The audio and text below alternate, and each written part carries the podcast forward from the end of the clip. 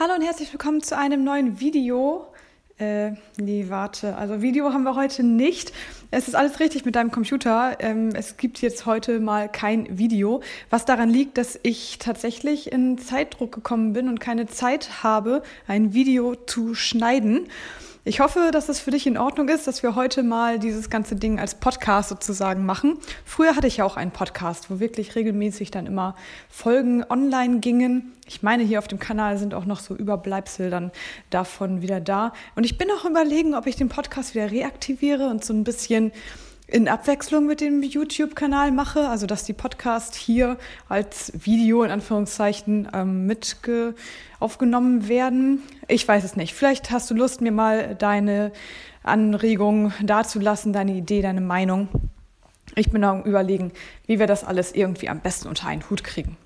Falls du zum ersten Mal hier auf dem Kanal bist, hi, mein Name ist Annika, ich bin die Gründerin vom Blog vom Schreibenleben.de und du erhältst hier in der Regel Schreibtipps, Marketingtipps und Tipps zur Persönlichkeitsentwicklung. Normalerweise als Video, aber wie gesagt, heute ausnahmsweise mal als Podcast.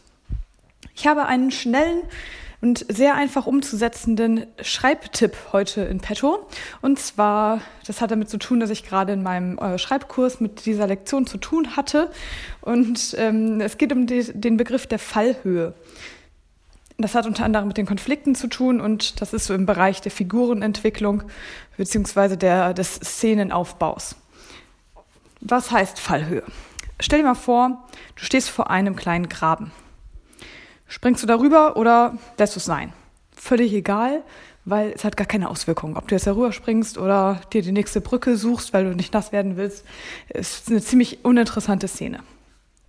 Stell dir vor, du stehst vor einer tiefen Schlucht, wo du nicht so einfach rüberspringen kannst. Du könntest vielleicht es schaffen, wenn man sich anstrengen würde, aber warum solltest du da drüber springen? Im Grunde ist es völlig egal, ob du jetzt umdrehst und einfach dir deine die Brücke wieder suchst ähm, oder rüberspringst. Das wäre eigentlich auch viel zu gefährlich. Also in der Regel lässt du's.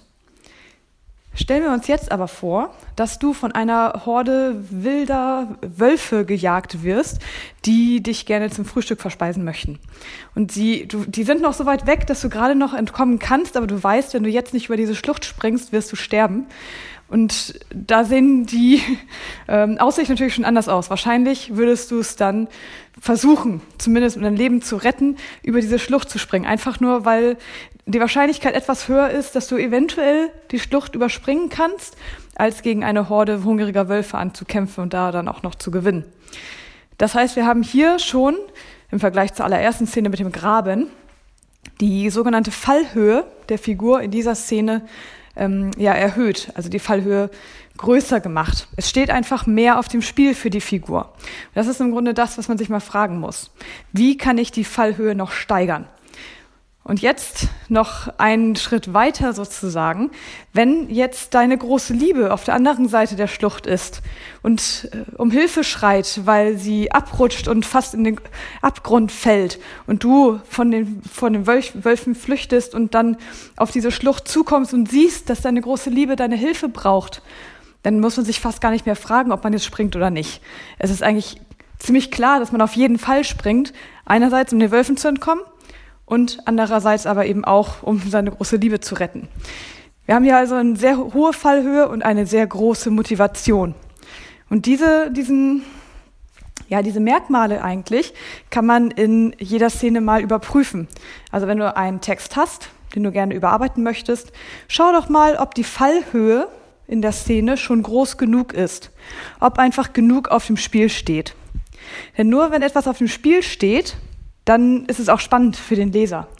Es ist ein ganz hoher, hohes Risiko, sag ich mal, auf die Fallhöhe zu verzichten und Szenen zu schreiben, in denen im Grunde nichts passiert, nichts Wichtiges, weil das halt relativ schnell langweilig wird. Wenn es egal ist, ob man über diese Schlucht springt oder nicht, dann ist dem Leser auch egal, was die Figur macht.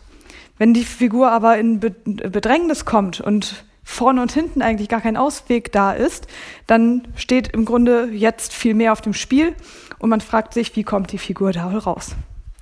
Das also als heutigen kleinen Tipp für dich, wenn du Lust hast, versuch ihn doch mal umzusetzen Und wenn du möchtest, kannst du gerne unten in die Kommentare auch mal eine Szene von dir reinschreiben. Vielleicht, wenn du selber überlegst, wie du die Fallhöhe erhöhen kannst und dir nicht sicher bist.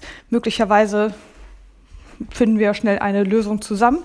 Ich finde es immer ganz gut, wenn man einfach seine Texte auch so ein bisschen mal in der Gruppe bespricht. Also, wenn du möchtest, kannst du gerne so eine Beispielszene ähm, eine ganz kurze Bitte mal reinstellen und wir gucken uns das gerne mal zusammen an. Ein Hinweis noch in eigener Sache und zwar, ähm, weil das ja Frankfurter Buchmesse wieder, ach, Familientreffen und da werde ich einen Workshop halten, beziehungsweise zwei Vorträge und einen Workshop und eine Lesung. Und dieser Workshop, um den es geht, ist ein Marketing-Workshop. Das heißt, wenn du Autor bist, und dich fragst, wie du deine Bücher vermarkten kannst, dann ist das dein Workshop. Unten ist der Link in der Beschreibung.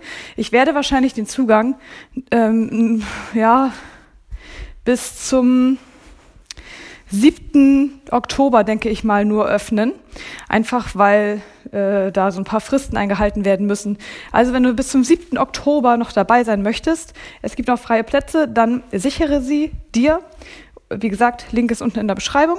Und ich hoffe, dass ihr einen ganz, ganz schönen Brückentag heute oder einen Feiertag besser gesagt hattet. Gestern vielleicht einen Brückentag.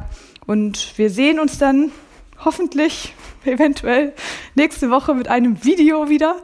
Ansonsten wünsche ich euch einen ganz schönen Tag und freue mich schon. Bis bald. Tschüss.